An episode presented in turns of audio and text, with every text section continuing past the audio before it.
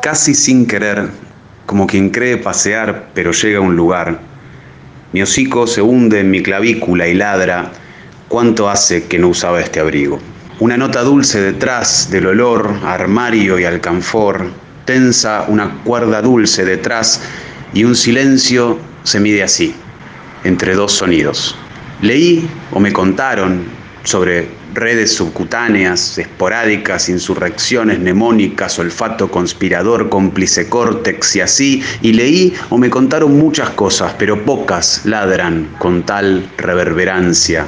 Un silencio se mide así, como sin querer.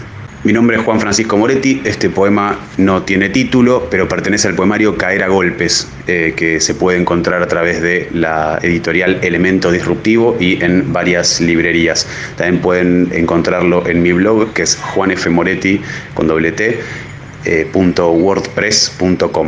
Muchas gracias.